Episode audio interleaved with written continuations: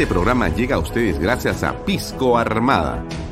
Un pisco de uva quebranta de 44% de volumen y 5 años de guarda. Un verdadero deleite para el paladar más exigente. Cómprelo en bodegarras.com y recuerde, tomar bebidas alcohólicas en exceso es dañino.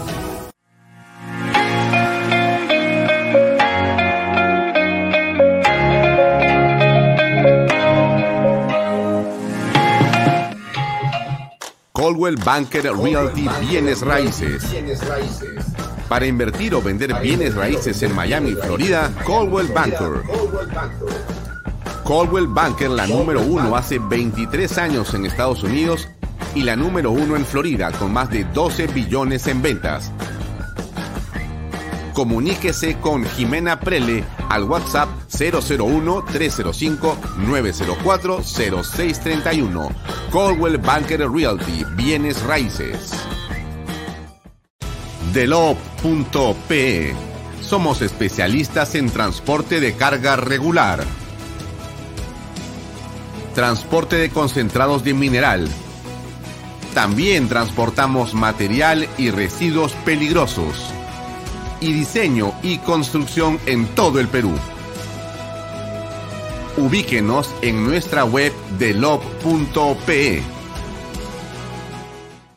En el año 2022, el anuncio del inicio de la construcción de siete proyectos mineros marcará la pauta para el crecimiento económico del país. Así, Expo Mina Perú avanza impulsando las transacciones comerciales de la gran industria minera y sus proveedores. Participa con nosotros en la Gran Feria Minera de Lima, que abrirá sus puertas del 27 al 29 de abril y será presidida por Víctor Govitz, de compañía minera Antamina. No dejes pasar la oportunidad de presentar tus productos y servicios al sector más importante de la reactivación económica. Presentaremos la conferencia Internacional de Minería y el Congreso Latinoamericano de Compradores Mineros. Separa tu stand en Expo Mina Perú y haz negocios con el sector minero. ¿Qué tal amigos? ¿Cómo están? Muy buenas tardes, noches. Son las 6 y 35 de la tarde. Bienvenidos a una nueva edición de Bahía Talks por Canal B, el canal del Bicentenario. Gracias por acompañarnos. Mi nombre es Alfonso Bahía Herrera. Me pueden seguir en mis redes sociales, Alfonso Bahía Herrera en las redes Twitter, Facebook, y demás. También en las redes sociales de Canal B, en la aplicación de Canal B, en la web de Canal B. Y también salimos en directo, como usted sabe, por eh, las redes sociales del diario expreso.com.p, expreso.tv y los domingos las versiones de audio se pueden escuchar en PBO Radio 91.9 FM. Bien, eh, como usted sabe, solamente para información, que creo que es importante, eh, nosotros estamos transmitiendo ya desde hace varios días nuestros eh, diversos programas a través de bloques informativos, bloques estelares en este caso, que es este que empieza a las 6 de la tarde y concluye a las 9 de la noche. Y eh, tenemos tres horas de información para usted que estoy seguro le es de importancia fundamental. Eh, los días, el día de hoy, por ejemplo, hemos comenzado con la columna, la videocolumna o el programa de 15 minutos de el señor Miguel Santillana, un economista reputado en el país, que habla de economía, tecnología y cambio o innovación. Tenemos también un programa que hemos hecho especial con eh, Jorge León Benavides, que se llama Panorama Asia Expo Mina, que es este evento importante eh, de la minería peruana que nosotros estamos también contribuyendo y apoyando a Jorge León Benavides en ese esfuerzo. Eh, y como usted sabe, todos los días estamos entrevistando a diversas personas o personalidades o especialistas o líderes del sector minero o de los servicios mineros para poder eh, explicar qué va a ocurrir este 27, 28 y 29 en el Jockey Plaza. Yo le recomiendo darle una mirada, darle un, darse un salto y pulsear usted mismo la importancia que tiene la minería en el Perú, yendo a un evento como ese que le recomiendo eh, visitar. Tenemos entonces Vaya de seis y media a 8 mm, de la noche. El día de hoy tenemos como invitado al ingeniero Roque Benavides para hablar de la minería. Tremendo tema de la minería. Es sumamente delicado lo que está pasando en el país. Y eh, a las 8 de la noche empieza eh, nuevamente Jorge León con su programa Enfoque de Negocios, que es todos los martes a las 8 de la noche. Y hoy va a tener como invitado a Flavio León Leca. Bien, eso es un poco lo que quería comentar. En breve, importante que usted sepa en qué estamos, ¿no? ¿Qué estamos haciendo? Hoy día, como le había comentado, estamos con el ingeniero em, Roque Benavides a las 7 y cuarto de la noche. Hasta las 8 de la noche nos va a acompañar el 45 minutos para conversar sobre la coyuntura política y especialmente sobre la minería. El contexto minero, ¿cuál es? ¿Qué importancia tiene? ¿Qué puede ocurrir en el país? ¿Cuál es en realidad la oportunidad que tenemos como peruanos? ¿Qué es una oportunidad singular? Usted seguramente lo sabe, y si no lo sabe, lo sospeche. Si no lo sospecha, pues sospéchelo. Porque la minería es una actividad central en el país, fundamental. La minería nos provee bienes, servicios y una serie de perspectivas, como también lo hace la agroindustria, como lo hace la pesquería, como lo hace el turismo en el país. Son actividades que son realmente importantes, pero el caso de la minería aporta al PBI más del 10% y genera, como usted sabe, una serie de cadenas productivas de enorme importancia para que diversas eh, comunidades y eh, espacios geográficos distintos, digamos, se puedan conectar económicamente. Y todo esto ocurre en la mayor, en la mayoría de los casos, arriba de los 3.000 metros de altura, 4.000 metros de altura, donde no hay actividad económica, sino solo la minería. El Perú es un país bendito, bendito. Somos una patria fantástica. Tenemos cosas que no tiene ningún país en el mundo. Los minerales tienen un valor hoy día, no mañana, hoy día. Esta revolución industrial en la que estamos ahora, en el mundo, donde se usa tanto el cobre para los nuevos vehículos eléctricos, requieren más y más cobre que el tenemos bajo tierra. No podemos esperar. Tenemos que extraerlo, exportarlo recuperar esos impuestos y construir hospitales, comisarías, colegios, etcétera, ¿no es cierto? Y eso solamente se puede hacer con esos proyectos que están paralizados. Como usted sabe, son casi 54 mil millones de dólares de dinero que están listos para ser invertidos si hubieran las condiciones adecuadas. Pero eso es lo que lamentablemente en el Perú falta. De eso y más vamos a hablar hoy día con eh, Roque Benavides, que, por cierto, se va a conectar con nosotros en unos minutos más. Pero bueno, el Perú es un país lleno de... Ah, y bueno, y después este programa Enfoque de Negocios, como le he comentado hoy día, y ahí está para hablar del tema portuario, un tema también súper importante. ¿Qué pasa con el Perú como hub de comunicaciones? ¿Qué pasa con la trascendencia que tiene nuestra patria en el concierto geográfico y geopolítico de América Latina y del mundo? O sea, lo que le cuento no es una novedad, pero es central en la vida de los peruanos. Si nosotros como país no entendemos la importancia que tiene que veamos dónde estamos ubicados, frente a qué océano, qué está después del océano Pacífico, qué está al frente de nosotros, qué a los lados, cuál es nuestra posición con respecto a las materias primas, a los alimentos, a lo que producimos, a lo que el mundo necesita. Bueno, Usted interese con Flavio León Leca hoy en el programa Enfoque Negocios la importancia que tiene el reto de los puertos en el Perú. ¿Estamos realmente entendiendo lo que tenemos que hacer o no? Por eso es que cuando hablamos tanto, permíteme que ya saque esta imagen y ahora quiero comentar lo que pasa con esto en el Cusco. Em, es increíble que no podamos ponernos de acuerdo sobre temas tan trascendentes para nuestra patria. No es para la economía de los ricos, es para la economía de los peruanos.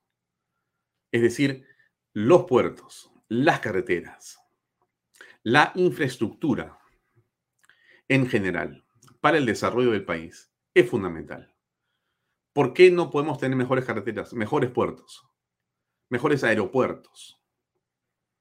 ¿Qué es lo que pasa en el país en este momento que todo parece estar paralizado? ¿Por qué?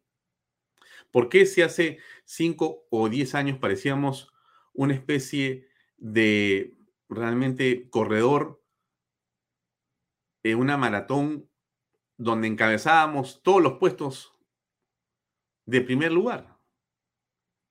Y teníamos físico, pero de sobra para correr. Y volábamos a velocidades increíbles. ¿Qué ha pasado en el Perú en los últimos 10 años que nos hemos detenido? ¿Qué ocurre en nuestra patria que ahora estamos mirando con preocupación y a veces con pavor lo que las imágenes nos traen en el país? ¿Por qué? ¿En qué momento no hemos entendido qué es lo que tenemos que hacer y quién no lo ha hecho?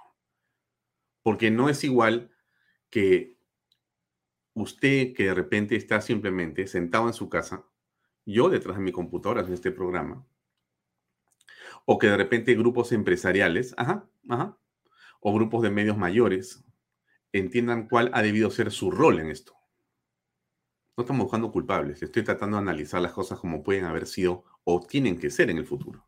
Es decir, requerimos un compromiso mayor de todos para que las cosas caminen. Y mire usted, le había puesto una imagen que le voy a poner otra vez. Voy a agrandarla un poquito más para que la vea mejor. El paro en la ciudad del Cusco habría ocasionado pérdidas por 100 millones de soles. Y esto a mí por lo menos me causa una indignación enorme. Yo estuve en Cusco para el fin de año con mi familia y he apreciado de manera directa la trascendencia que tiene cada cosa que tú haces en Cusco cuando te trasladas, cuando comes, cuando caminas, cuando conversas, cuando paseas, cuando no paseas, cuando haces lo que sea, todos están a tu disposición porque saben de la importancia del turismo, interno o externo. Por supuesto que el externo tiene un peso mayor porque, por supuesto, el externo trae dólares y gastar en dólares tiene presupuestos y, por supuesto, negocio para el turismo, que es mucho más importante. Pero todo ello genera una transaccionalidad, un circuito económico, bienes y servicios que se expanden y que tienen y que permiten que todos puedan tener un ingreso que les permite reconstruir su economía más después de la pandemia. Bueno, eso que viene ocurriendo viene también siendo petardeado. ¿Por qué? Por los pasaportes, por la huelga de operadores, aeroportuarios y ahora por el paro en Cusco. Parece increíble cómo el país de un tiempo acá solamente recibe petardos de sí mismo. Porque nadie me puede decir que no es una irresponsabilidad no tener pasaportes o no haber previsto con el tiempo suficiente una huelga aeroportuaria. O cómo es que ocurre este paro, que además es tan mal eh, administrado por el gobierno. Porque si tenemos que mirar lo que ha ocurrido y está ocurriendo en el país, es evidente que el gobierno está absolutamente de espaldas a la realidad. De espaldas a la realidad. Miren lo que decía ayer el primer ministro Aníbal Torres sobre este tema específicamente. O sea, eh, de una manera que no logro entender. E, es decir, sí logro entender, pero quiero decir, em, me parece inconcebible, porque es inaceptable que una autoridad tenga estas expresiones frente a una realidad que es absolutamente contraria. Escuchen ustedes lo que dice Aníbal Torres ayer en Cusco. Por esta huelga que está llevando a cabo civilizadamente. Esa huelga que se está llevando a cabo civilizadamente. Yo lo felicito, dice. Escuche usted, yo lo felicito, dice Aníbal Torres, por esta huelga civilizadamente. O sea, ya Aníbal Torres está dando una opinión sobre un hecho que en realidad yo tengo la impresión que no conocía, por ser, digamos, lo más, este... No permitan que los enemigos del pueblo interfieran Claro, él no estaba pobrecito, él estaba en otra parte de Cusco seguramente, nadie le dijo lo que estaba pasando. Mire usted.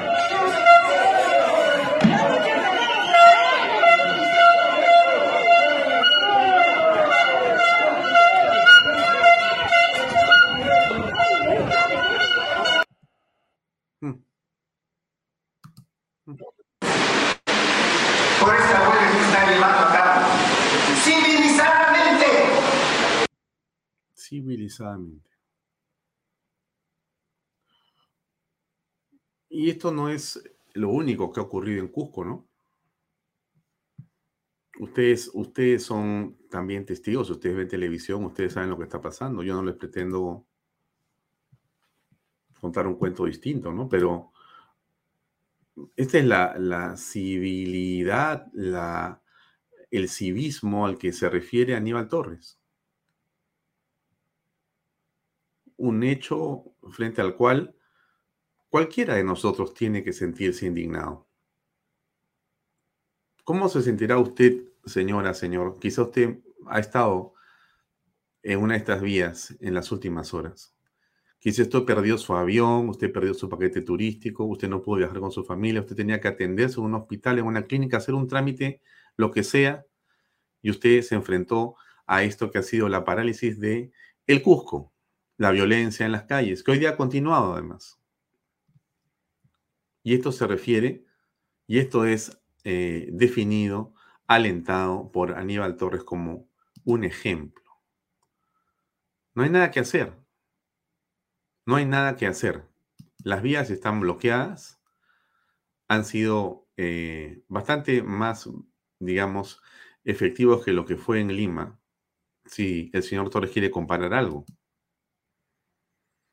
porque han paralizado la actividad económica en un departamento que vive del turismo. Es realmente, desde mi punto de vista, un agravio a los cusqueños que no se puede entender. Es incomprensible que en una situación con la que está el Perú, que está buscando rehacer su economía, tengamos una parálisis eh, que el gobierno eh, felicita. Por supuesto que han habido eh, turistas que han reaccionado tratando de defender una posición.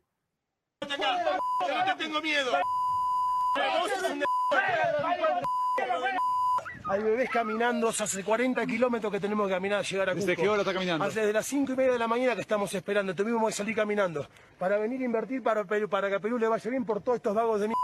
Eh, sin, embargo, la empresa que le vendió el boleto de pasaje sabía que iba a haber un paro en el Cusco. Nos dijeron que se podía, teníamos que salir antes de ayer a la noche para poder llegar hoy. Es una vergüenza. ¿De dónde vienen ustedes? Es una vergüenza, son unas lacras. Son una Bueno, en todo caso, estamos pues ahí viendo.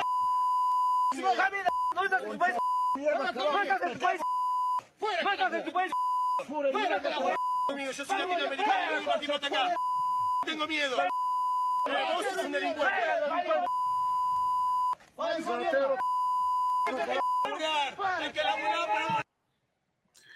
Y obviamente la pregunta que todos nos hacemos es si ese señor cusqueño que está, digamos, obstaculizando la vía, entiende la trascendencia del turismo en el país. ¿Cuánta gente vive de esto? ¿Cuántas familias viven de esto? No son los grandes hoteles, no, es eso, no es eso, no es eso. El turismo no es la actividad de los grandes grupos empresariales, por favor, el turismo es la actividad del pueblo. En el Cusco, el Cusco, el taxista, el, el hombre que te vende el jugo, el hombre que te vende la artesanía, la mujer que trabaja, esos son, son gente del pueblo. Son gente que vive al día con ese ingreso que se consigue. Tú no puedes paralizar Cusco así nomás. El gobierno no puede alentar esa parálisis. No puede decir, bueno, yo me desentiendo. Siendo que estas personas además votaron de una manera muy eh, concreta en la elección que pasó. Porque si no me equivoco, en Cusco, y corríjame usted, la votación fue como el 80% en favor del lapicito. O sea que estos sitios donde hoy protestan, ocho meses después de haber votado abrumadoramente por el señor Pedro Castillo, o un año, en realidad se ha hace como un año, un año después, la gente no puede ni ver a Pedro Castillo. Porque la otra historia que te quieren contar es que esto se produce porque hay que cambiar la constitución, cosa absolutamente falsa. Aquí encontré la imagen que quería ponerles. Miren cómo es. Para eso es eh, los archivos que uno tiene. Acá está. Vamos a ponerlo para que usted pueda recordar. Es un segundo. ¿Dónde está mi archivo? Perdón un ratito.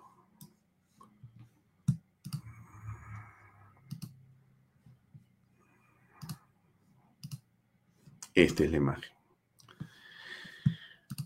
Para que no digan que yo hablo sin tener las cifras en la mano. Ahí están las cifras en la mano. Elecciones presidenciales del 2021, segunda vuelta, del diario Gestión, Fuente, América Televisión, Ipsos, Perú, conteo rápido al 100%, región Cusco. Pedro Castillo, 82.9%, Keiko Fujimori, 17.1%. Usted ve, eh, vaya tops. ¿Qué le parece esto? ¿Qué le parece esto? ¿Por qué no se anima a escribir algo? Yo veo acá que nos escribe Gervasio Rodríguez, Phil Arenas de Ruju, eh, Nilton Nilton, José Espinosa, Manolo Jennings. Pero esto es a lo que tenemos que reflexionar los peruanos, ¿no cree usted? O sea, y este mensaje va para los cusqueños, ¿no? Porque los cusqueños votaron por el lapicito. Los cusqueños hoy día han paralizado desde ayer y hoy la ciudad y han perdido 100 millones de soles por día. Esa es la verdad de la milanesa, como se dice. O sea, se ha paralizado la ciudad.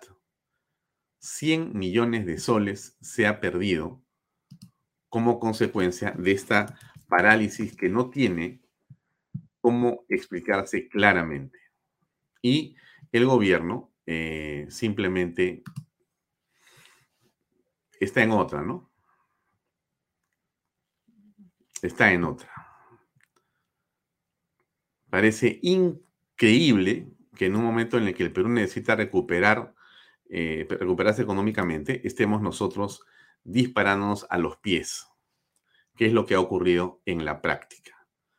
Es una situación penosa, ¿no? Por decirlo menos. Mientras esto ocurría, porque mientras esto ocurre, y, vemos las imágenes que les he mostrado del paro, están ahí las imágenes, que son una pena, Aníbal Torres pues lanza sus discursos contra los medios y dispara, dice que esto es culpa pues de la prensa, ¿no? O sea, eh, yo respeto mucho a las personas de edad, muchísimo, ¿eh? muchísimo respeto a las personas de edad. Tengo un enorme aprecio a todas las personas mayores. Pero yo creo que hay momentos en los cuales las personas ya no deberían eh, estar, ¿no? Porque eh, lo que uno visualiza o ve es un desgaste tremendo. Señor Aníbal Torres ya fue, como se dice, ¿no? Con todo respeto por el señor Torres, no hay nada que hacer. No tiene nada que hacer en este momento. Y, esto, y esto este, lo, matizan con un montón de cosas, ¿no? Hay un desgobierno enorme en el país en este momento y todo viene siendo barajado por el mismo eh, Ejecutivo a través de diversas El día de hoy, por ejemplo, para que usted eh, sepa, para que usted también vea, aquí está.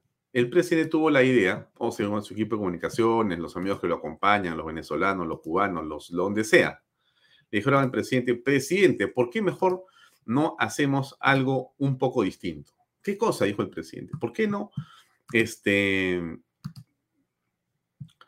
damos un premio a los alcaldes?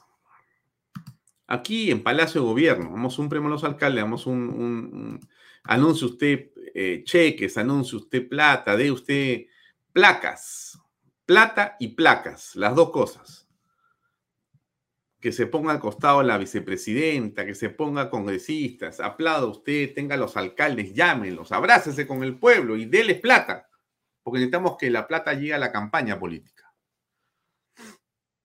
Ya ha estado contentísimo el presidente, ¿eh? pero recontra feliz el presidente.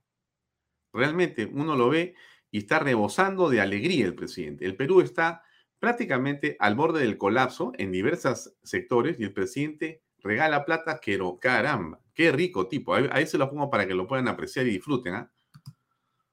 Por de los alcaldes, todos los esfuerzos tienen que ir acompañados de un importante presupuesto que permita que estos servicios se brinda a la población y que estos presupuestos y se atienda a la población permita para que sean estos servicios sean sostenibles y con una mejor y una mejora constante. Por ello, hemos hecho todos los esfuerzos mediante la Ley de Presupuesto Público 2022, en el que hemos priorizado a nivel de inversión a nivel de los gobiernos locales y regionales. En este sentido, quisiera destacar que en los próximos tres primeros, en los próximos tres primeros meses del año, el gobierno transfirió a las municipalidades más de 9.500 millones de soles, lo cual significó un incremento del 15% respecto al girado en el primer trimestre del año pasado.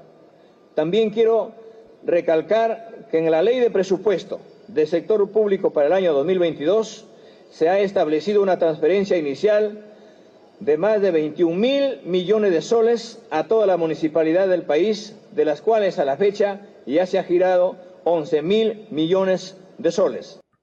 Fantástico, mire, hemos girado 11 mil millones de soles de 21 mil para este año en plena campaña electoral. Una maravilla. Un país con un montón de recursos, con un montón de dinero y con un montón de premios, ¿no? el presidente premia, premia y premia. Ahora, eh, pero no siempre todo es como el presidente seguramente lo organiza y siempre se le escapa, digamos, algún conejo del sombrero. Y hoy día se le escapó un conejo mochero, porque Arturo Fernández Bazán, este es el, el, el héroe, como hubo un héroe en Huancayo, ha habido un héroe en esta tarde, esta mañana en Palacio de Gobierno. Se llama Arturo Fernández Bazán, alcalde de Moche, Trujillo, La Libertad. Dijo, no, presidente, conmigo usted no va a jugar de esta manera, porque esto se llama el premio, es un premio que el presidente da hoy día. Pero, ¿qué fue lo que pasó? A ver, acá tenemos un video que nos han enviado sobre esto que pasó con el alcalde de Moche. Presidente Castillo, de Moche. Se lo devuelvo porque yo no quiero eso. Quiero pistas y veredas para mi lugar. No quiero, no quiero, presidente. No me gustan esos reconocimientos a mí.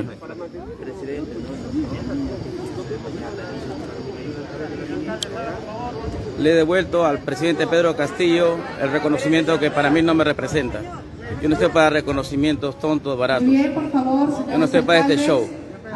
Le acabo de entregar el reconocimiento de Moche a Pedro Castillo. Si no me coja, por favor, no me coja, no me coja, no me coja. Ahí está. Así que yo no me presto para esas cosas. Que le engañan a todos los alcaldes, pero a mí no me va a engañar. Mira, impresionante. Yo realmente me siento muy este, impresionado y conmovido por el alcalde Mochero, ¿no? Por lo que ha hecho. Déjeme poner. Presidente Castillo, de Moche. Se lo devuelvo porque yo no quiero eso. Quiero pistas y veredas para mi lugar. El presidente no entiende lo que está pasando, ¿no? Y después creo que se da cuenta de lo que está pasando. Y más bien dice, pucha, me pelé. Entonces le pasa el premio o el, sello municipal, ahí se más, más sello municipal 2021 a los alcaldes, ¿no? Le da un premio a los alcaldes. Este, y el presidente se lo pone al seguridad atrás. Mire usted cómo le pasa el premio que le acaban de devolver al presidente. No quiero, no quiero, presidente. No me gustan esos reconocimientos a mí.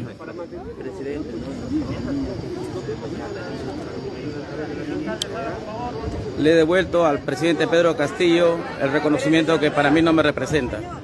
Yo no estoy para reconocimientos tontos, baratos. Yo no estoy para este show. Le acabo de entregar el reconocimiento de Moche a Pedro Castillo. Si no me coja, por favor, no me coja, no me coja, no me coja. Ahí está. Así que yo no me presto para esas cosas. Bueno, está acá el señor eh, cuyo nombre es, déjeme ponerlo otra vez acá el nombre, Arturo Fernández Bazán, alcalde de Moche Trujillo, La Libertad. En un claro de ser la presidenta de la República. Esto, por supuesto, es la noticia del día, porque esto ha salido en todos los medios. Usted ve cualquier canal y va a ver esta noticia, que es la del el señor em, Fernández Bazán, Arturo Fernández Bazán. Ayer hablábamos, como usted se acordará, con el alcalde de San Isidro, el señor Augusto Cáceres Viñas. Y él nos contaba que el día 5 de abril llegó a la oficina del el municipio de San Isidro una representante del presidente de la República a decirle que cómo era posible que él estuviera trabajando, que qué se ha creído, si hay un paro, cómo es que él puede estar trabajando, se está prohibido trabajar. Y fue con un grupo de policías. Como la señora esta, su prefecta, no llevó documento de identidad, no se pudo hacer ninguna diligencia y se tuvo que retirar. La policía le dijo, bueno, lamento señora que usted no tenga ni siquiera un DNI, no sé cómo estaba ella en un eh, automóvil de la policía, subida adentro, parado frente a la municipalidad de San Isidro para conminar al alcalde y a los funcionarios a que se retiraran a sus casas, porque el presidente había dicho que nadie podía trabajar. El alcalde, como usted escuchó, dijo yo me voy a quedar acá, yo no voy a hacer orden, esta orden porque yo tengo que dar servicios a la comunidad, entre los serenazgo y otras cosas más. Y se cuadró ahí Augusto Cáceres.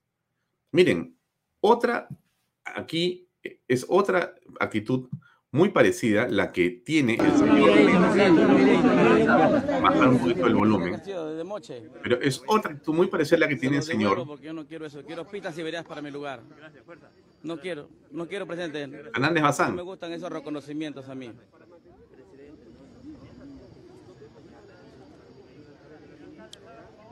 Le he devuelto al presidente Pedro Castillo el reconocimiento que para mí no me representa. Yo no estoy para reconocimientos tontos, baratos. Yo no estoy para este show. Le acabo de entregar el reconocimiento. Bueno, a ver, y esto me parece que es central porque el presidente de la República está pues en este show de fotografías y de entregas de premios y de cheques. Es una maravilla. Este país eh, en realidad es increíble. Pierde 100 millones diarios por, la, por el paro eh, en Cusco, ha perdido entre mil y mil quinientos millones de soles por una medida absolutamente irresponsable del presidente de la República y su Consejo de Ministros de decretar una inmovilización social el 5 de abril, que él mismo, que él mismo dijo que no tenía efecto a las 5 de la tarde porque se asustó de la gente que estaba en la avenida Bancay. Esa es la verdad, nuevamente, de las cosas. Eso es lo que está ocurriendo en el país. O sea, y el presidente en ceremonias con portátiles pagadas por todos los peruanos, se lanza autobombos. Y a los que lo critican le dicen, no, esa es la prensa enemiga la prensa y los grupos de poder. ¿Qué grupos de poder? ¿Qué grupos de poder? Aquí los únicos grupos de poder son los que el presidente tiene ahí donde está. ¿Quiénes están interesados en que el presidente Pedro Castillo, en este desmadre que tiene el país frente a su gestión pública, se mantenga en el poder? El ministro de Cultura, especialista en, eh, digamos, eh, ponerse de espaldas a los restos, a las eh, bellezas arqueológicas que tiene el Perú. Y desde el punto de vista mío, desde mi punto de vista, bajo mi opinión, yo creo que él es el responsable, político por supuesto, de lo ocurrido en el caso de eh, Cuelap. Bueno, nada. Están ocupados en cualquier cosa, menos en lo que deben estar, menos en el trabajo menos en el cuidado, menos en la gestión pública. Da discursos por aquí, discursos por allá, todo el día, el ministro de Cultura. De Somos Perú con licencia, ¿no? Yo sea de paso. Pero ahí está, esta foto es una foto interesante porque de alguna manera ilustra a lo que se dedica el presidente Pedro Castillo. Puro populismo. Regala dinero de un lado para otro en plena campaña electoral. En plena campaña electoral. Le salió el mochero eh, liso, como se dice, no aceptó eh, ser parte de una, eh, digamos, pantomima, de una escenografía, de una imagen que es esta que el presidente quiere tener, él con los alcaldes, ¿no? Y entonces le dijeron, presidente, usted párese ahí con todos los este, alcaldes, déles un premio, déles plata, se van a ir felices, la imagen va a ser una imagen ganadora. Oye, pero el fiscal ha dicho que más bien te van a seguir investigando porque la cosa está cada vez peor. Hay más colores eficaces y la cosa se complica para el presidente. No, no pasa nada. Pero han dicho que los ministros se ponían de acuerdo y que ya había una, eh, digamos, este, clara coordinación para favorecer personas, también de congresistas. No, cambia el eje del, tema. Sal tú con los premios a los este, mocheros. Y por supuesto, el señor Aníbal Torres dispara desde donde se encuentra, como puede, también a su manera. O sea, estamos eh, frente a una situación realmente eh, difícil de poder este, calibrar en el resultado que vamos a tener. ¿Por qué? Bueno, porque las cosas se han precipitado de la manera como nosotros ya conocemos. Déjenme ponerle esta otra imagen. Para que usted sepa, en este contexto del que estamos hablando, la Defensoría del Pueblo, por supuesto, que estudia y revisa lo que está pasando y dice con claridad, oye, por si acaso existen 21 conflictos en todo el país que van a estallar en cualquier momento. O sea, esto no es eh, una broma. Estamos frente a un hecho de una absoluta, digamos, eh, preocupación. 21 conflictos en todo el país. El último, eh, digamos, reporte de este organismo que hemos comentado acá se refiere en total eh, que son 208 los conflictos sociales en el Perú, de los cuales 160 están activos, 48 latentes, pero hay 21 que están ya, o sea, a punto de. Cuatro están en Cusco.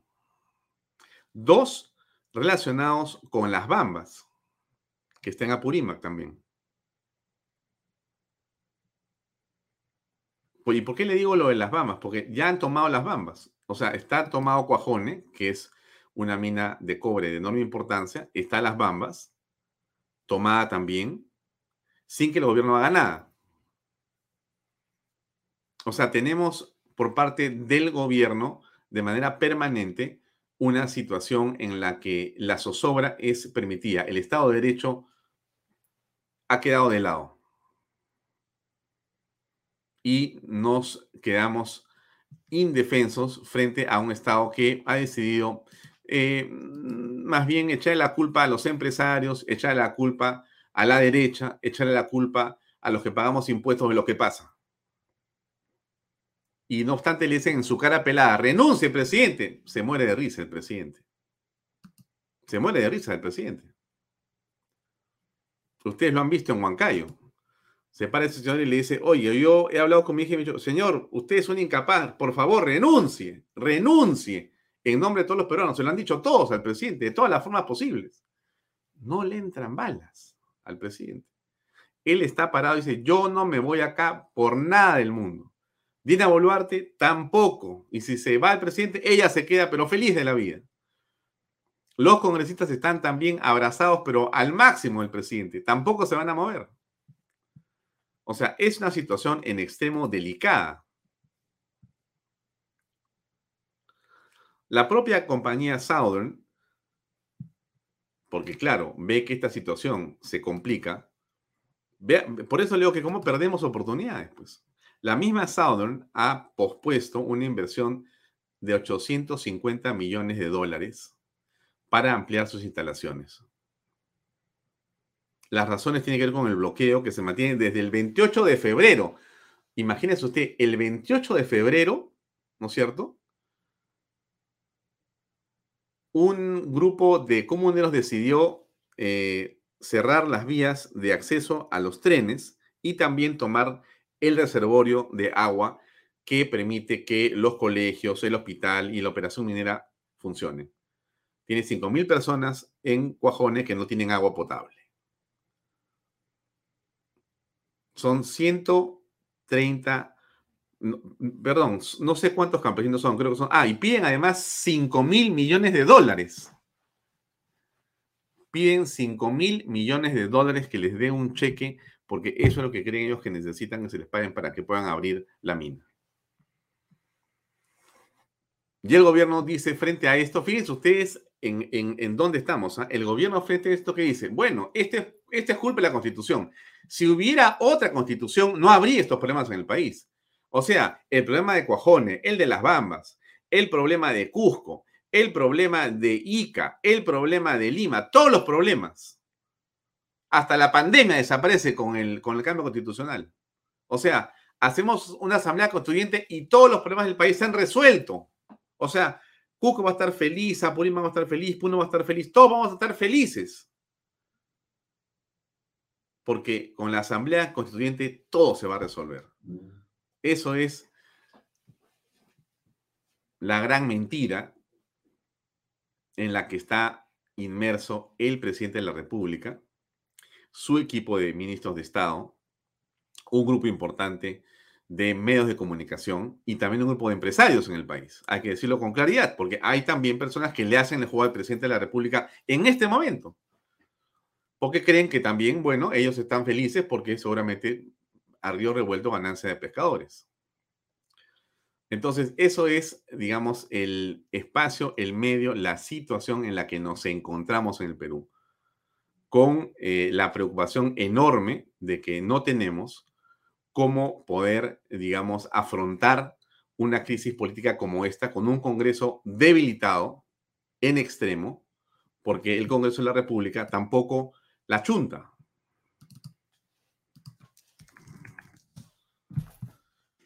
El Congreso tiene cuánto? 82% de desaprobación, más que el presidente de la República y también se lo ha ganado a pulso. No porque el Congreso esté formado en su mayoría por irresponsables, sino porque la percepción es la que nosotros estamos comentando. Vota en favor de gabinetes, vota dándole confianza a gabinetes que son írritos, que son eh, inapropiados, que son absolutamente inconvenientes para el país y además de ello, a través de las influencias que el presidente de la República y el Poder Ejecutivo ha logrado extender dentro del Congreso, lo que se produce en esas circunstancias es que el Congreso vota blindando al presidente de la República. O sea, no hay cómo tú puedas, eh, digamos, constitucionalmente, desde el Consejo de la República, resolver esta crisis política. No ahora, Quizá en algún momento, pero no ahora. En realidad, esa es la situación en la que nos encontramos en este momento. Vamos a poner una pausa comercial y regresamos enseguida con la entrevista con el ingeniero Roque Benavides. Invierta en terrenos en Paracas con los portales, ubicados a solo 25 minutos del aeropuerto de Pisco y ahora a muy poco tiempo de Lima por la nueva autopista. Por eso los terrenos aquí se revalorizan rápidamente. Regístrese y aproveche las ofertas online. PBM Plus, proteínas, vitaminas y minerales y ahora también con HMB, recuerde, vainilla y chocolate. No olvide que el ejercicio favorece su sistema inmune y que una buena alimentación es su mejor defensa. Compre PBM en boticas y farmacias a nivel nacional. Para más información, visite la web pbmplus.p y sígalos en Facebook y en Instagram. Delop especialistas en transporte de carga regular, transporte de concentrado de mineral, también transportan material y residuos peligrosos y diseño y construcción en todo el Perú. Entra a la página web de lo.pe. Pisco puro armada, pisco de uva quebranta de 44% de volumen y 5 años de guarda. Un verdadero deleite para el paladar más exigente. Pisco puro armada, cómprelo en bodegarras.com. Y no se olvide que tomar bebidas alcohólicas en exceso es dañino. Bien, creo que ya estamos conectados con el ingeniero Roque Benavides. Vamos a darle las buenas noches. Roque, ¿cómo estás? Muy buenas noches, Alfonso. Acá a disposición. Eh, gracias por conectarte, Roque. La situación de la minería en la actualidad es eh, delicada por la coyuntura que apreciamos en los periódicos. Eh, ¿Cuál es tu perspectiva con respecto a esta actividad de enorme importancia para el país? Estamos viviendo momentos realmente dramáticos a la hora que no se toman decisiones con hechos flagrantes que van en contra del Estado de Derecho. Y me refiero específicamente al caso de Cuajone. Son 52 días, 52 días que está paralizada la mina de Cuajone por eh, un bloqueo del uso del agua, por un bloqueo del uso de la carretera, y eso no tiene ningún sentido y con una pasividad del gobierno que realmente eh, deja que pensar. Sin perjuicio de eso, Bambas continúa con los, los problemas que le han venido aquejando y eso significa seguramente cerca del 30% de la producción de cobre del Perú. Y eso está significando un golpe enorme a la economía de todos los peruanos. Yo sinceramente no me explico cómo el gobierno no tiene pues la presencia que debería de tener y llamar a, las partes y llegar a acuerdos. Definitivamente tiene que ser dentro del marco del Estado de Derecho. Y eso es lo que no está pasando. Ahora, hay otras operaciones mineras que están trabajando, pero cuando uno permite estas eh, faltas eh, eh, contra el Estado de Derecho, lo que va a suceder es que esto va a proliferar y que la gente comienza a chantajear. Y eso, eso no se puede permitir, Alfonso.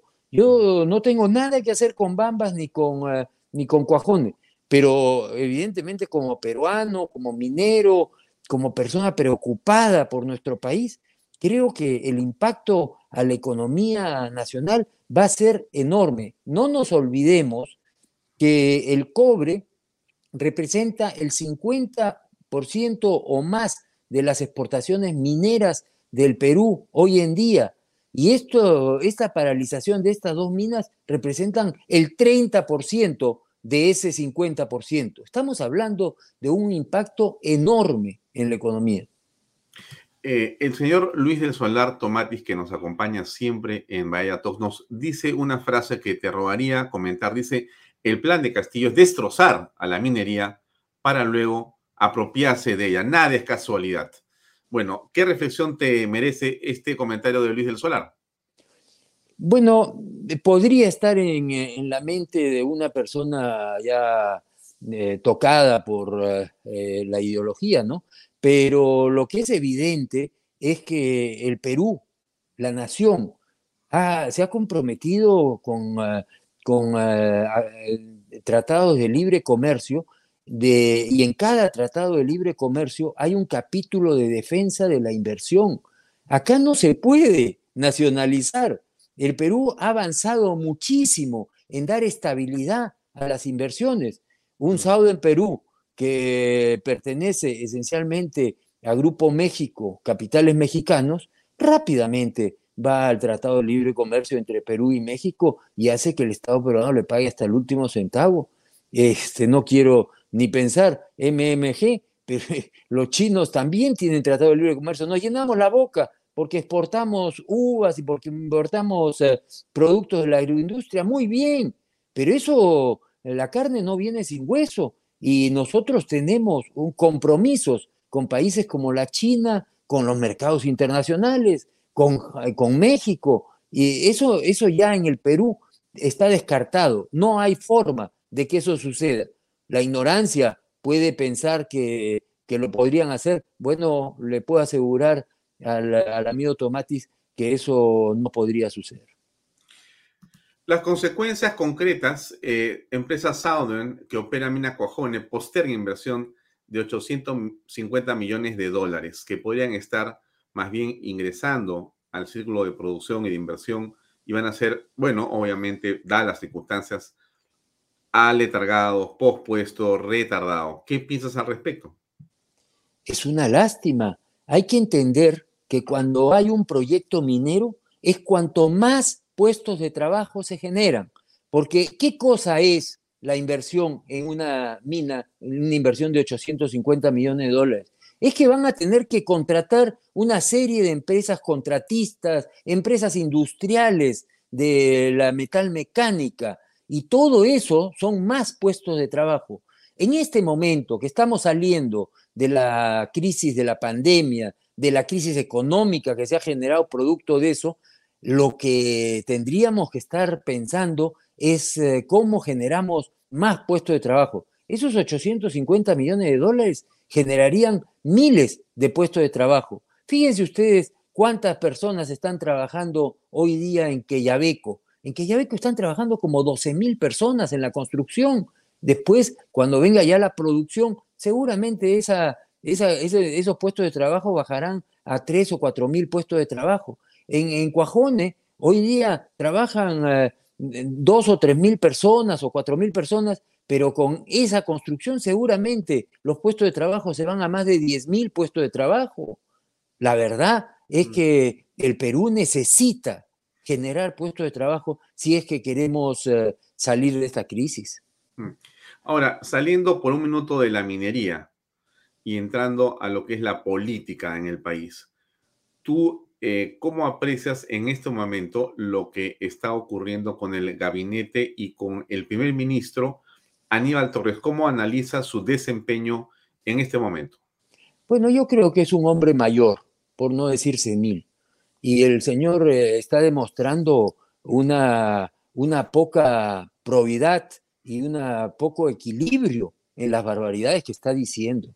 Hablar de Marx, hablar de Hitler, es decir, la verdad es que eso no resiste ningún análisis. Creo que eh, lo que está sucediendo a nivel del Ministerio de Trabajo tampoco resiste ningún análisis y, la ideología está primando acá contra la eficiencia.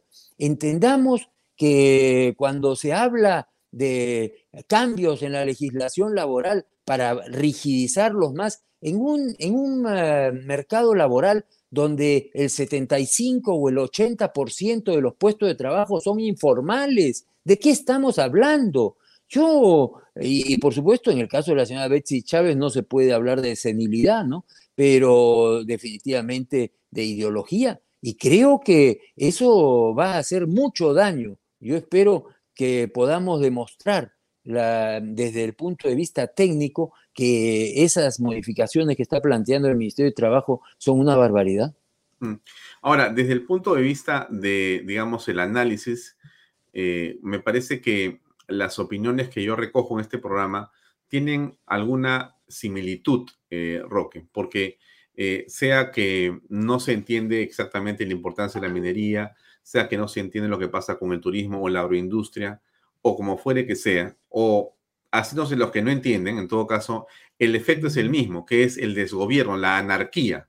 La pregunta entonces es, bueno, ¿cómo hacemos, desde tu punto de vista, Roque, para poder reconducir al país? El señor José Luis Gil, un hombre eh, experto en seguridad y en inteligencia, un ex miembro del Grupo Especial de Inteligencia del GEIN, ha dicho que esta es la hora en la que los gremios, por ejemplo, podrían ponerse de acuerdo claramente para, digamos, tener una posición firme y de unidad frente a lo que está pasando. O sea, dice, CONFIEP, Social Nacional de Industrias y los demás gremios, unirse para decir claramente que esto no puede continuar así, bajo un esquema claramente de pedirle al presidente que renuncie.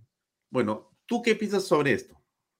Bueno, no quiero ser indiscreto, pero entiendo que hay eh, una coordinación en este momento porque los eh, gremios empresariales ya se han dado cuenta que no pueden estar separados y que para que su voz pese más, pues tienen que ir en forma conjunta. Yo invoco a esos gremios que tú has mencionado de que participen juntos.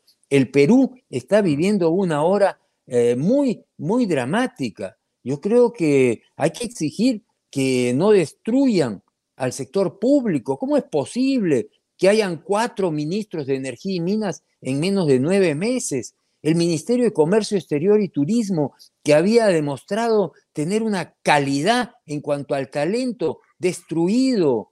Eh, los eh, demás ministerios, el Ministerio de Agricultura, el Ministerio de Salud, por Dios, ¿de qué estamos hablando? Y en ese sentido, no, no, no hay que descartar que el señor Castillo deba renunciar, pero por lo muy menos tenemos que exigir que el mejor talento y, haya estabilidad en los ministerios. Así no se puede trabajar. Estamos destruyendo al país y eso no puede continuar.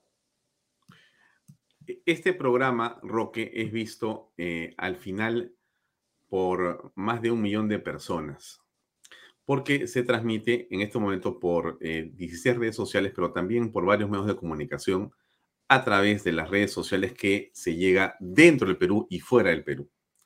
Si no se ve en directo, se va a ver en las siguientes horas. Entonces yo te pregunto algo directo, a ver, ¿qué piensas al respecto? ¿Tú estarías en este momento dispuesto a pedirle al presidente que renuncie al cargo? Pues yo creo que no resiste pues mucho análisis y dependerá de él, porque finalmente estamos en una democracia y dependerá del Congreso de la República eh, que, finalmente eh, esta situación se aclare. Que renuncie o no renuncie dependerá pues de los eh, procesos democráticos que, que lo exigen, ¿no? Comenzando porque el Congreso de la República no tiene los votos para, para pedir esa, esa renuncia o, pedir la vacancia, ¿no? Eh, yo creo que el, presidente, el, puesto le ha quedado pues grande, ¿no? Y, hay, hay un problema de administración con, a nivel del Estado, ¿no? Que, que hace ingobernable eh, este, este, esta situación, ¿no? Ahora, el titular sería Roque Benavides pide a Castillo renuncia. ¿Ese titular nos lo vas a dar o no? Pero ¿qué importancia tendrá que haya un peruano que pida la renuncia? Yo, la verdad, la verdad es que Pero tú tienes una posición que para muchas personas representa un referente en la minería, pero también en el empresariado y en el liderazgo, quieras o no quieras. O sea, la realidad es que Roque Benavides no, no hay que sobarte, Roque, porque de eso no se trata. Estamos hablando de, política. Entonces, en, este, en esta conversación de política, la realidad es que Roque tiene una voz. Más allá de que te guste o no te guste, porque me gusta Roque, no me gusta Roque, ese es otro tema. Pero la realidad es que Roque representa una posición que muchos miran y muchos aquí escriben y dicen, oye, ¿qué va a decir Roque Benavides? Por eso te lo pregunto, no por otra razón. No cabe la menor duda. Eh, eh, ¿Cuál es mi, mi preferencia? Sería que tuviéramos eh, nuevas elecciones. Eso es definitivo. Pero de ahí a que eh, pueda yo, eh, con un atrevimiento, decir, señor, renuncie, la verdad es que creo que eso no haría ningún favor a nadie. Yo sí creo que deberíamos de ir nuevamente a, elecciones como lo ha planteado el señor Sagasti y como lo han planteado tantas otras voces. Mm. Porque la gente en la calle pide la renuncia del presidente. No, claro, para que hayan elecciones tiene que haber, tiene que haber renuncia, porque no hay los votos en el Congreso, claro. Esa es la lógica. Mm. Ahora, ¿y cómo ves en esta situación, en esta situación, la participación del empresariado? Porque hay un empresariado, Roque, que, digamos, para ser claros, patriótico, desde mi punto de vista, y de muchos también que ven este programa, que está, digamos, fajándose para tratar de reconquistar eh, no el poder, sino la institucionalidad, el orden, ¿no? Esto que yo comentaba hoy día más temprano en el programa y decía, hace 10 años estábamos disparados en el concierto internacional para más inversiones, para mejorar esto y lo otro, y hoy estamos realmente casi, casi detenidos en la historia. Entonces, entonces, ¿cómo aprecias tú el papel de los empresarios? Más allá de los gremios de los que hemos referido hace un momento, pero te preguntaría, porque hay empresarios que dicen, oye, estamos ganando un montón de plata también, estamos muy tranquilos, no pasa nada, no, no exageres. ¿Cuál es tu visión? ¿Qué crees que hay que hacer? ¿Cuál es, digamos, eh, la voz a la que podemos apelar de Roque Benavides con respecto a los empresarios? Quienes, quienes dicen, los empresarios dicen que están ganando plata, es una caricatura del empresariado. El empresario es eh, una persona que se faja, que trabaja duramente, que se preocupa por sus trabajadores y que, por supuesto, la gran mayoría de empresarios, emprendedores, son la micro y la pequeña empresa. Así que esa, esa gente la está pasando mal. Nadie puede decir que la está pasando súper bien, porque entre las paralizaciones, entre la situación económica, entre la subida de los precios, pues todo eso tiene un impacto sobre la eficiencia. Yo no puedo creer que nadie esté contento. Los eh, micro y pequeños empresarios tienen que estar muy preocupados, los medianos y los grandes, la industria minera, la industria manufacturera, la industria del turismo en el Cusco. ¡Qué barbaridad! ¿Quién puede estar contento? La verdad es que los resultados son tan malos que nadie puede estar contento. Mm. Ahora, hay personas que dicen, oye, de repente este, una revuelta va a ser la, consecuencia de esto que estamos apreciando, como tú has eh, en este momento tocado el tema del turismo, la minería, la agricultura, la agroindustria, los aeropuertos, los puertos, eh, los brevetes, los pasaportes. En realidad, casi donde tú tocas es un problema. Entonces, esto ya va llegando al límite de la paciencia de todos. La encuesta lo dice y lo pone el presidente con una desaprobación históricamente peor que la de todos los presidentes en los últimos 20 años. Pero no le entran balas. ¿Qué va a pasar? Yo creo que él eh, está entre la espada y la pared. Yo creo que el señor Cerrón lo tiene chantajeado. Y yo creo que eso eh, también debería de analizarse legalmente. Eso no puede continuar. Y el Congreso de la República, los que lo tienen chantajeado al presidente, son el grupo de Perú Libre y sus, sus propios congresistas, que son los que impedirían una vacancia y por lo tanto tienen toda la fuerza. Entonces, los grandes responsables son los congresistas de Perú Libre y los eh, congresistas de los eh, maestros que entraron con él. Ahora, parece ser que el Congreso tiene una desaprobación mayor según esa encuesta que pone también el presidente, digamos, contra las cuerdas. El Congreso está igual o peor, como digo yo. Entonces, bueno, la calle dice que se vayan todos. O sea, se va el presidente, se va Dina Boluarte, entrará o no Mari Carmen Alba, pero tiene que convocar elecciones para que sean generales. Se van los congresistas y se va el presidente y se nombra otra vez a todo el equipo. Pero la gente dice, oye, pero si no ha cambiado el sistema electoral, podríamos llegar a una solución parecida o peor. ¿Tú crees eso? Bueno, yo tengo la esperanza de que hemos aprendido, que hemos elegido muy mal y que esta, hay que buscar a la gente más competente. Y lamentablemente este gobierno ha demostrado que no está conformado por la gente más competente. Y eso eh, tiene que llevarnos a reflexión. El votante peruano se equivocó se equivocó en elegir al señor Castillo y, los problemas que tenemos en este momento es producto de eso. Mm. A ver, tú estás vinculado históricamente al partido aprista. Dos reflexiones que te pido. Una tiene que ver, por cierto, con Alan García. Se ha cumplido hace unos días eh, una fecha más de eh, la partida de Alan García, del suicidio de Alan García. ¿Qué reflexión te merece el día de hoy estos hechos? mi vinculación es eh, familiar y, por supuesto también ideológica con Aya Torre. Y hago esa precisión porque creo que es, eh, es importante.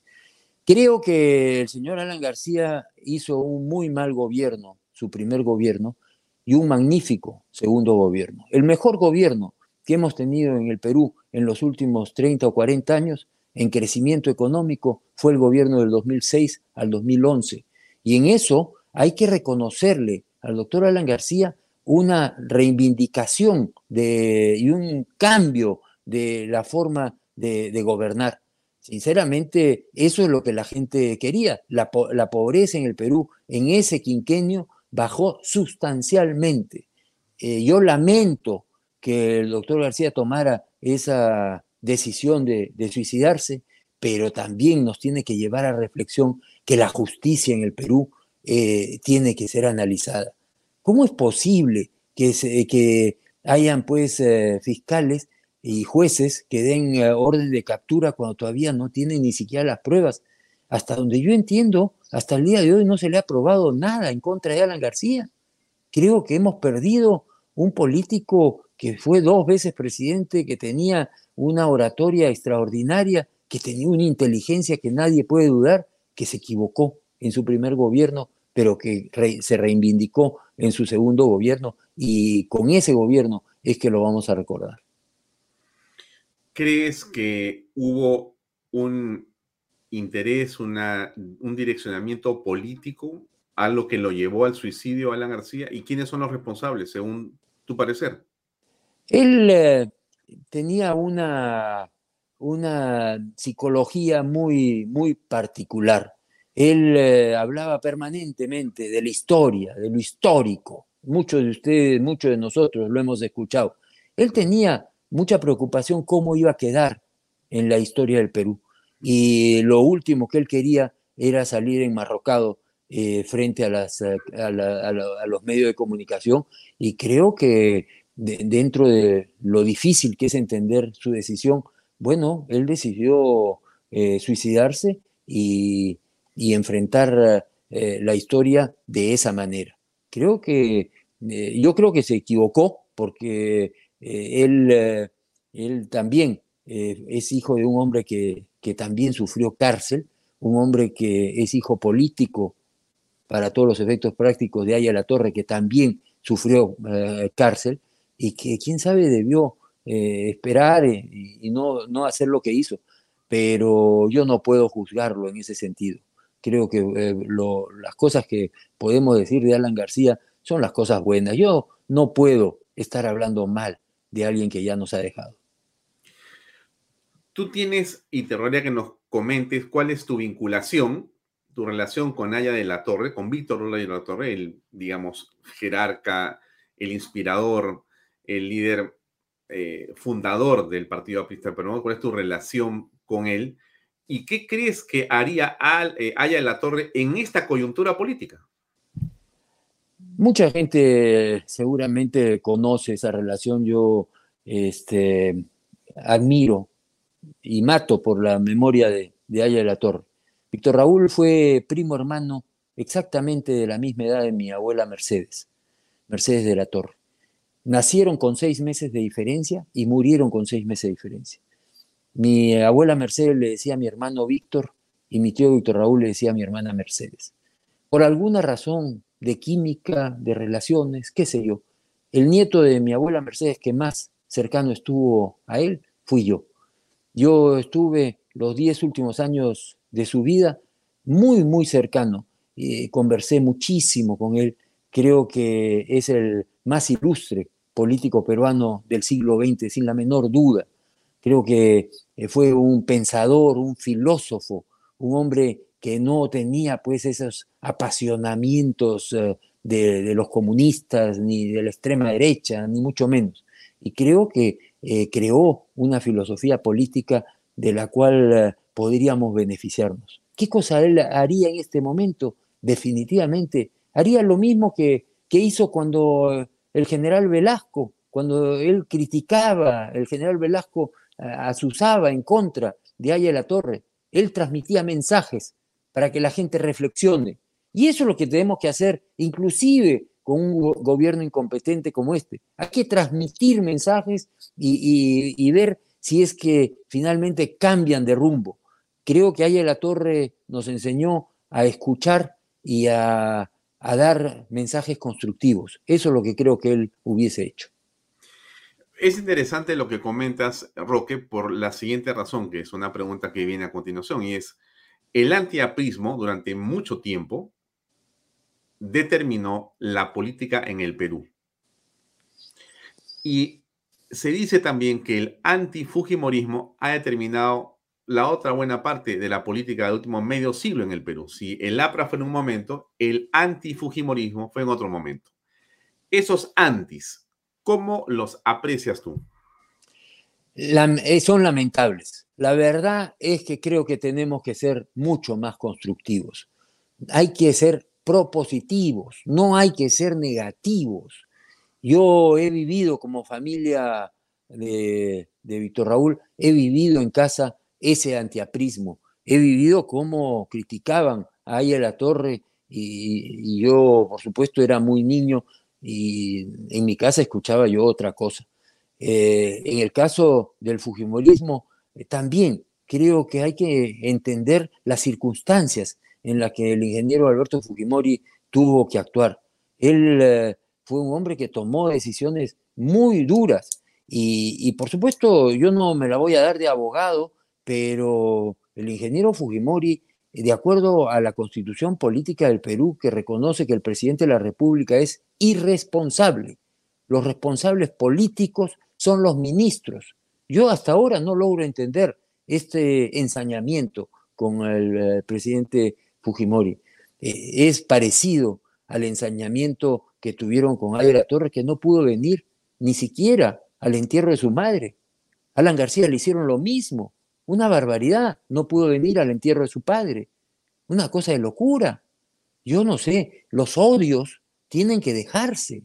El Perú no puede seguir con, eh, estos odios en contra de, de peruanos. Eso no nos favorece, no nos ayuda, no genera bienestar y tenemos que cambiar. Mm. ¿Te parece que el caso de la, digamos, resolución del Tribunal Constitucional que ordena la escarcelación de Alberto Fujimori, esta debería, digamos, ejecutarse correctamente como lo dice el Tribunal Constitucional? Y en todo caso, ¿qué piensas de lo que está ocurriendo ahora que, según el, eh, la este, Comisión Interamericana de Derechos Humanos, bueno, se ha derecho, inhabilitada? derechos humanos comienza por el derecho a la vida y el eh, señor Fujimori ya está por encima de los 80 años, está en una situación eh, de salud muy precaria, creo que eh, perfectamente podría irse a su casa.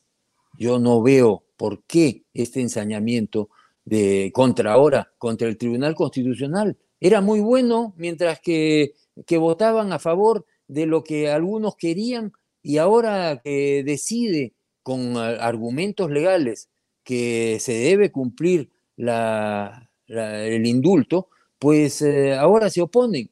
Yo la verdad es que la Comisión de, Interamericana de Derechos Humanos me, da que pensar. Creo que no debería inmiscuirse en la soberanía de, los países tampoco, ¿no? Mm. Tú estás dedicado a una actividad empresarial, pero también a una actividad gremial, porque estás dentro del Colegio de Ingenieros, ¿es correcto? Es correcto, soy decano del Colegio de Ingenieros del Consejo Departamental de Lima. En esa perspectiva, en esa línea de trabajo y desarrollo, eh, ¿cómo aprecias la participación, bueno, hablemos así, de los jóvenes en lo que está pasando en el país en este momento? Nosotros estamos a nivel del Colegio de Ingenieros tratando de atraer la, mayoría de los jóvenes y en ese sentido lo que nosotros necesitamos es generar un, ah, un, mensaje técnico, no un mensaje politizado, un mensaje que permita que los jóvenes puedan acceder a puestos de trabajo. Esa es nuestra preocupación y para eso tenemos que pasar la página o por lo menos castigar a quienes puedan haber cometido actos de corrupción en la construcción y en, y en los proyectos que se puedan haber dado, de tal manera de que no se paralicen nuevas obras. No puede ser que Chavimochic haya estado paralizado cinco años, que Majes Iguas 2 esté paralizado. No hay derecho. Eso genera muchísimos puestos de trabajo, genera muchos puestos de trabajo para los ingenieros del Perú.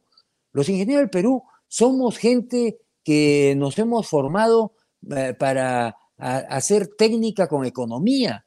¿Dónde está la parte política ahí? Bueno, tenemos que eh, entrar para defender a, nuestros eh, ingenieros, pero esencialmente lo que necesitamos es aplicar técnica con economía y eso es lo que nosotros queremos atraer a los jóvenes para que piensen de esa manera.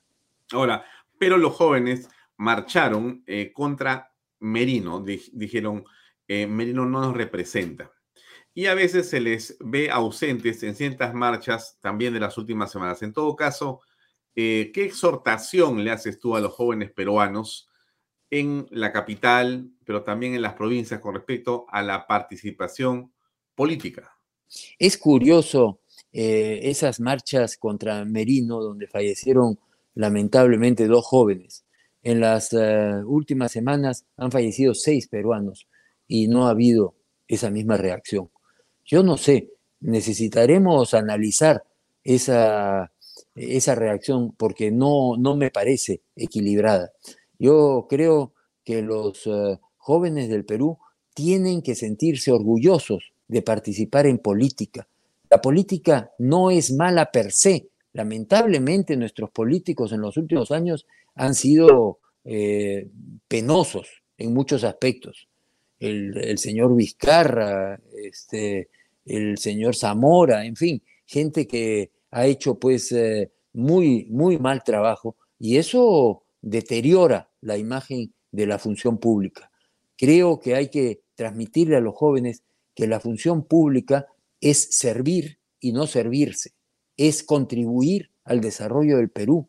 Y cada uno desde su trinchera, los ingenieros del Perú tenemos que innovar, tenemos que trabajar, tenemos que hacer proyectos, eso es lo que nos toca hacer. No puede ser que hayan tantas obras paralizadas en el Perú. Este gobierno no solamente es ineficiente en respaldar a la industria minera, sino que están paralizados, creo que son 2.300 proyectos a nivel nacional. Eso no puede continuar. Y nosotros desde el Colegio de Ingenieros estamos alzando nuestra voz en ese sentido. Mm.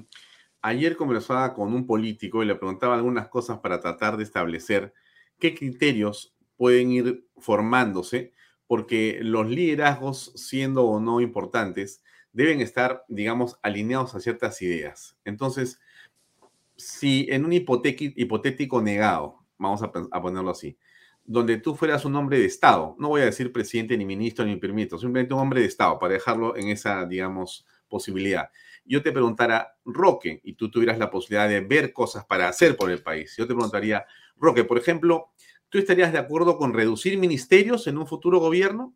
De todas, de, todas, maneras, la gestión no, no permite que hayan 19 ministerios que reportan al primer ministro y al presidente de la República. Normalmente en una empresa tú tienes cinco o seis reportes a una persona. Tú no puedes tener 19 reportes. Eso es inmanejable. No hay día que alcance para que el presidente pueda escuchar a esos ministerios, a esos ministros. Y yo sinceramente creo que acá tiene que haber una reforma del Estado, como también tiene que haber una reforma de la descentralización.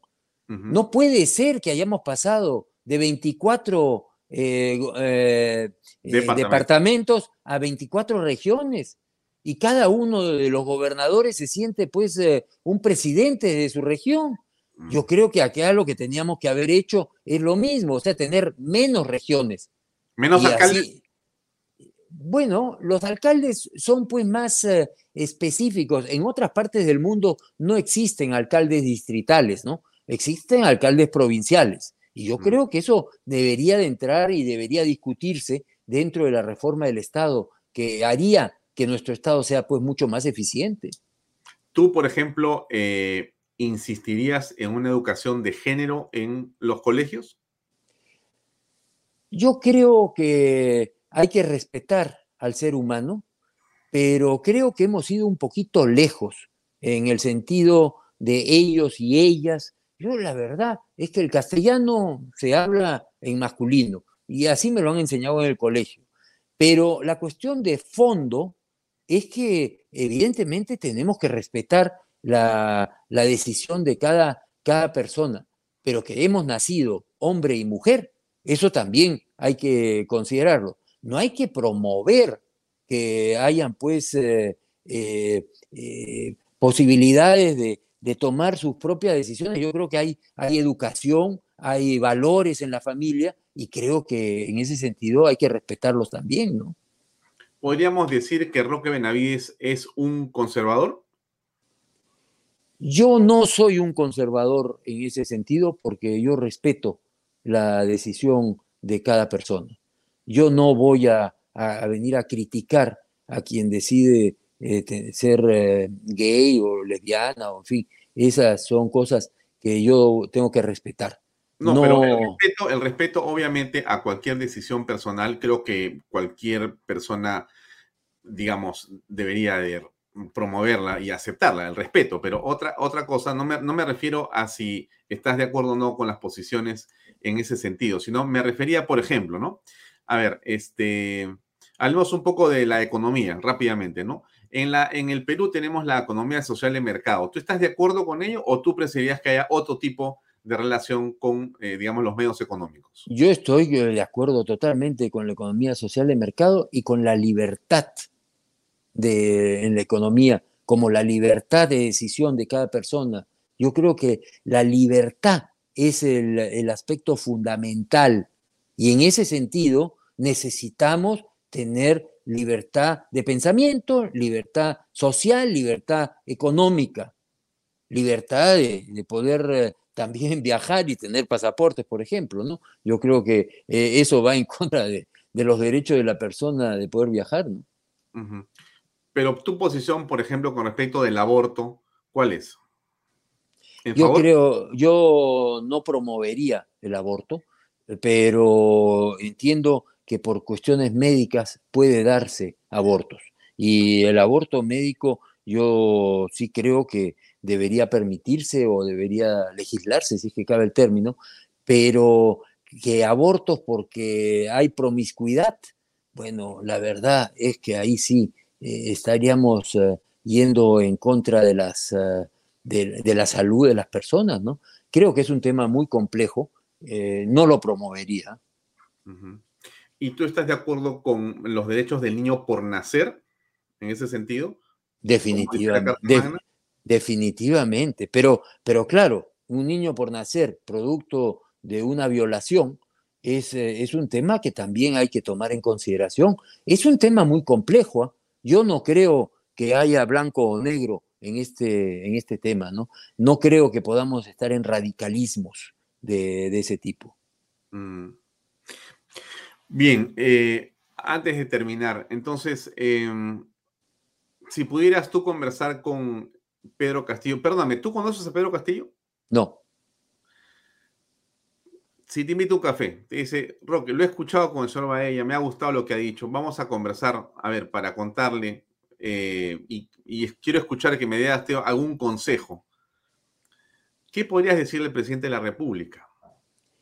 Bueno, que vea lo que es la historia del mundo, de los países exitosos, y que eh, no pretendamos, pues, eh, ideologizar la economía, no pretendamos polarizar la política, y que hagamos un esfuerzo por, eh, por ser mucho más eficientes, generar mucho más bienestar. Yo le diría, definitivamente, usted tiene que apoyar los proyectos mineros, tiene que eh, apoyar que el turismo pueda seguir fluyendo, usted tiene que apoyar pues que la economía eh, se desarrolle con libertad, con libertad. Si es que a mí, el presidente de la República, como cualquier peruano, creo yo, lo invita a tomar un café para conversar. Yo creo que todos estamos en la obligación de decirle nuestra verdad. De ahí a que le guste o no le guste, ya ese es otro tema. Pero creo que somos eh, responsables de dar nuestra opinión. Y, cuando uno acepta una entrevista como la que tú me haces, Alfonso, pues eh, en el fondo uno está también comprometiéndose, porque como tú bien dices, podría ser que él eh, escuche esta, esta entrevista y que pueda no gustarle o pueda gustarle, pero eh, esta es la verdad en la que yo creo. Roque, muchas gracias por tu tiempo, gracias por tu reflexión y hasta otra oportunidad. Muchas gracias por acompañarnos esta noche en Vaya Talks. Muchísimas gracias, Alfonso. Te felicito por tu programa. Gracias, muy amable.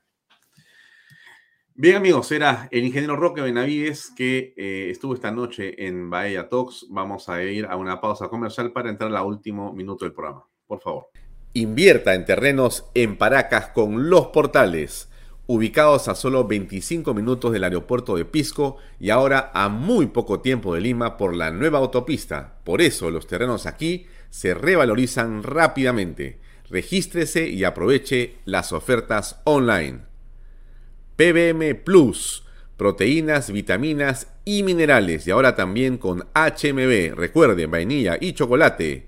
No olvide que el ejercicio favorece su sistema inmune y que una buena alimentación es su mejor defensa. Compre PBM en boticas y farmacias a nivel nacional. Para más información, visite la web pbmplus.p y sígalos en Facebook y en Instagram.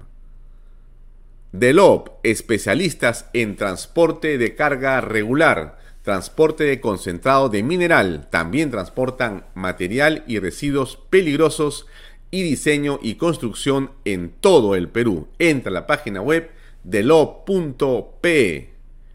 Pisco puro armada, pisco de uva quebranta de 44% de volumen y 5 años de guarda. Un verdadero deleite para el paladar más exigente. Pisco puro armada, cómprelo en bodegarras.com.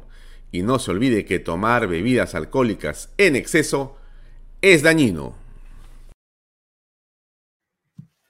Amigos, eso es todo por hoy. A continuación, eh, no se mueva de Canal B para que vea Enfoque de Negocios, que va a tocar un tema muy importante que es los retos en, los puertos, en el, el sistema portuario. Un asunto súper interesante. Se los recomiendo. Gracias por acompañarme. Mañana será conmigo a las seis y media en punto en otra edición de Vaya Talks por Canal B, el canal del Bicentenario. Gracias. Buenas noches.